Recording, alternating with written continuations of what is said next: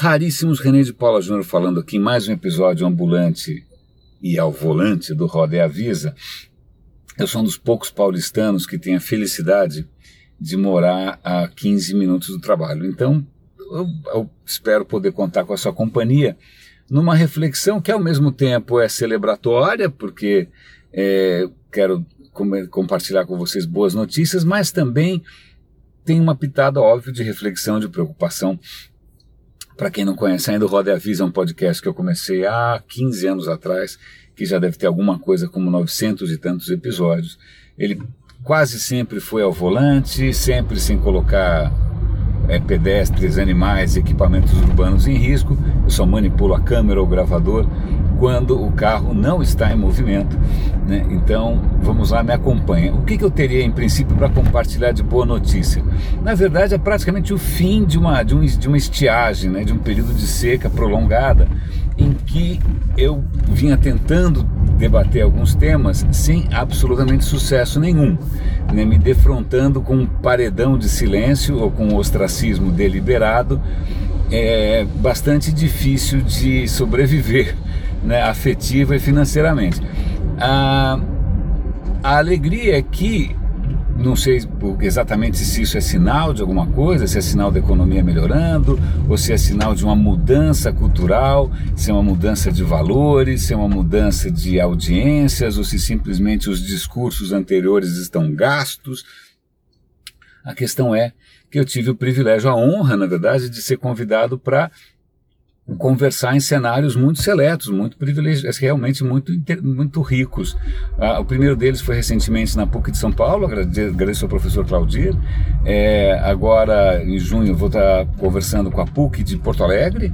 É, se tudo der certo, semana que vem eu também vou estar num evento de fintech, de, de mercado financeiro. É bárbaro, eu fico surpreso, que bom né, que, que passou essa, essa época de, de vacas magras, é, mas não vacas magras em termos de dinheiro, porque isso para mim nunca foi uma atividade remunerada, não é essa a questão. A questão é, para mim, a, a, a, dificuldade de não conseguir colocar alguns temas em pauta, né, ou de não trazer. Então, mudando um pouco o foco, é, vamos pensar assim, arqueólogos do futuro, né? como naquela música do Chico Buarque, né? os arqueólogos do futuro vão achar vestígios do amor, etc. Os arqueólogos do futuro vão achar muita coisa. A gente vai deixar um monte de pista, se bem que está tudo digital, não sei se os caras vão conseguir acessar. Mas vai deixar, né, tem muito material para o cara analisar. Mas, foto então nem se fala. Mas, é, eu acho que tão revelador é, da nossa época é o que eles não vão encontrar. Eu acho que muitas vezes a ausência de algumas coisas é bastante eloquente. Então, é, quando a gente pega eventos e mais eventos e mais eventos em que você tenta inserir a pauta ética ou a pauta impacto e isso simplesmente não passa pela curadoria, ou seja lá o que for, é, isso para mim, essa ausência é sintomática. É sintomática e não é sintomática de nada bom, na verdade.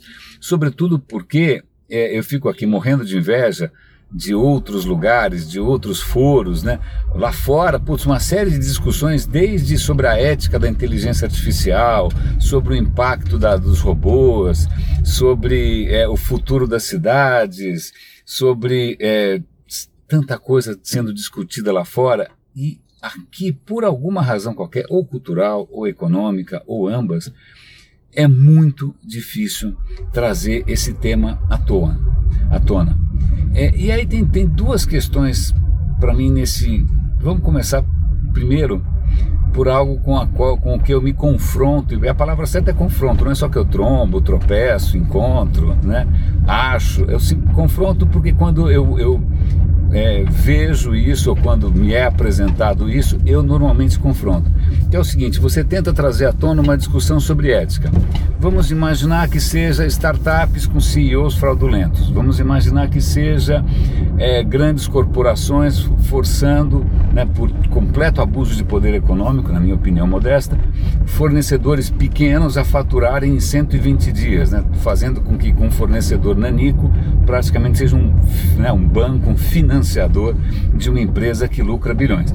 É, então você traz à tona algumas discussões dessa que eu acho que merecem ser discutidas, E aí, uma das respostas mais típicas, e aí também acho sintomática, sintomática talvez até para a ausência de algumas coisas, é quando surge, e isso é inevitável, o argumento: essa é a regra do jogo. Não sabe brincar, não desce pro play. Uau! É essa história de é a regra do jogo é, puxa vida, serve para justificar desde a corrupção massiva da Odebrecht e partidos políticos, serve para justificar o que é perseguição nazista, ou a, o antissemitismo, ou serve o holocausto, serve para justificar uma série de situações onde havia uma regra do jogo que alguém criou, normalmente em benefício próprio ou de muito pouca gente, né? É, essa regra foi criada e, nem todos tinham condição, né, de colocá-la em xeque, né? Cheque, é, cheque não só cheque com X, mas cheque com CH. É, então, quando eu vejo é, brasileiros com muita facilidade é, apelando para esse tipo de argumento, essa é a regra do jogo, eu me lembro de distorções que tornaram o mercado onde eu trabalhei por muito tempo, que é o de mídia digital, que é, mídia, não, vamos dizer de, de mercado digital, eu nunca fui um cara de mídia, mas é, justamente o mercado de mídia, digital ou não, sempre foi marcado por regras do jogo bastante questionáveis e tão singulares que são praticamente como a jabuticaba, só existem no Brasil. Por exemplo, o BV. Né? Era uma regra do jogo, é, difícil de explicar em termos é, defensáveis, que marcou a, a, a, história e o desenvolvimento do digital mais ou menos com um buraco negro, né? É, você não, não enxerga mas ele está ali distorcendo todo o campo gravitacional. Né? Você fala, pô, que esquisito, as coisas aqui tão estranhas, deve ter um buraco negro. É justamente o que acontece com essas questões que a gente, por interesses escusos, ou por bloqueios, ou por questões culturais, a gente não consegue pôr na mesa. Cara, falar de ética ou é porque muita gente tem rabo preso, ou é porque já assimilamos algumas questões, ou seja o que for, é, mas, ou então porque também existe uma, uma certa mentalidade é, baseada em Excel, né, é, de números, números, números, custe o que custar, né, de crescimento, growth hacking, é custe o que custar. Vou fazer um parêntese aqui.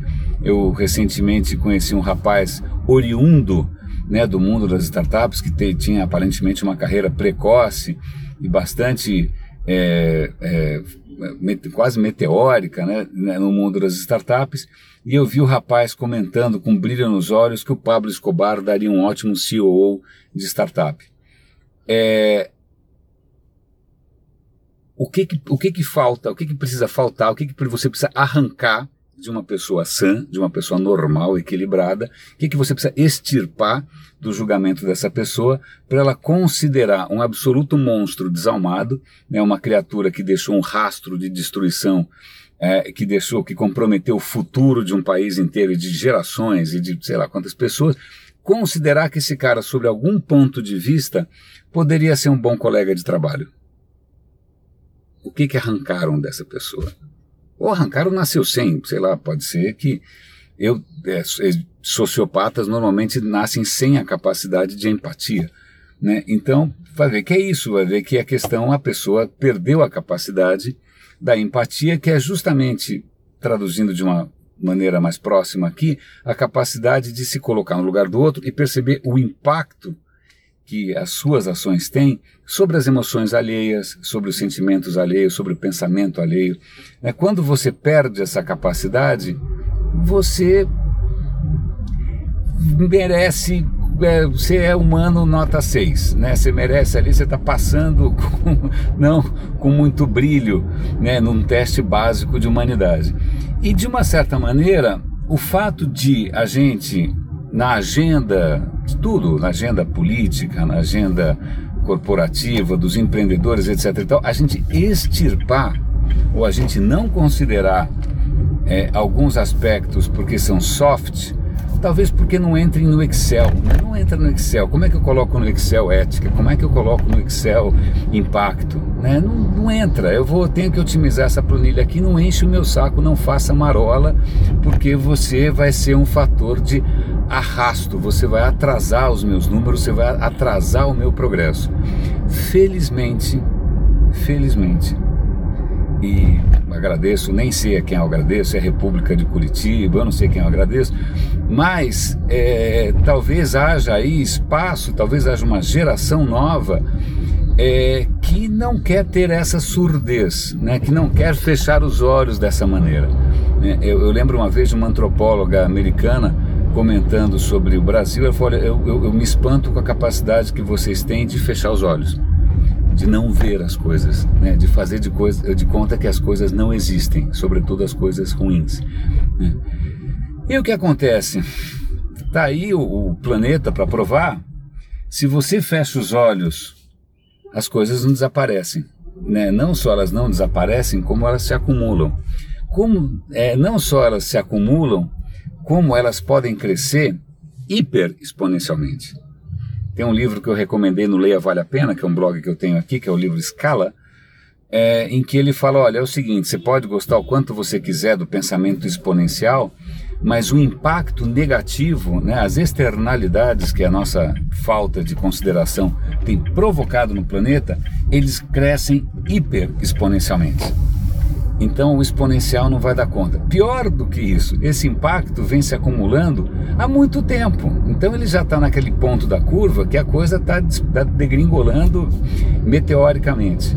E aí, por mais exponencial que seja o seu otimismo, a questão é se dá tempo ou não. Então, estamos quase chegando aqui na, na, na, no meu trabalho. Obrigado pela companhia. Eu tenho o privilégio, inclusive, de, de, de, de, passar por regiões bastante privilegiadas da cidade, então eu tendo a esquecer, né, eu tendo a não ver né, as partes um pouco mais é, problemáticas, tá vendo? É, é, um efeito bolha. Eu vivo numa bolha geográfica, pelo menos, é, mas a questão é, é bolhas.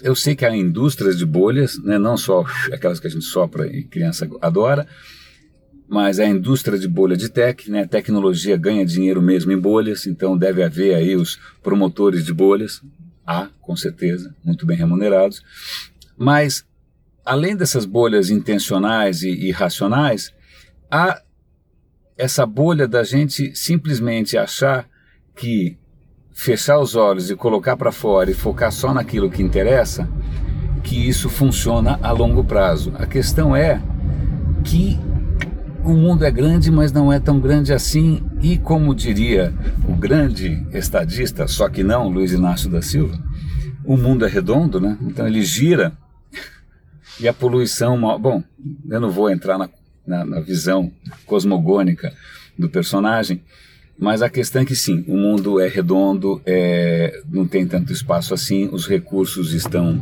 acabando e, e como se diz em latim é, de Virgílio, a água está batendo na bunda. É, então, raríssimos, muito obrigado pela companhia. Cá estamos nós aqui, prestes a entrar no estacionamento. É, como eu disse, o Roda Avisa é um podcast é, completamente imprevisível, mas eu tenho o radinho de pilha.com, que é um podcast diário. Pasme, me dou o trabalho de 10 minutos por dia falar sobre tendências e inovação.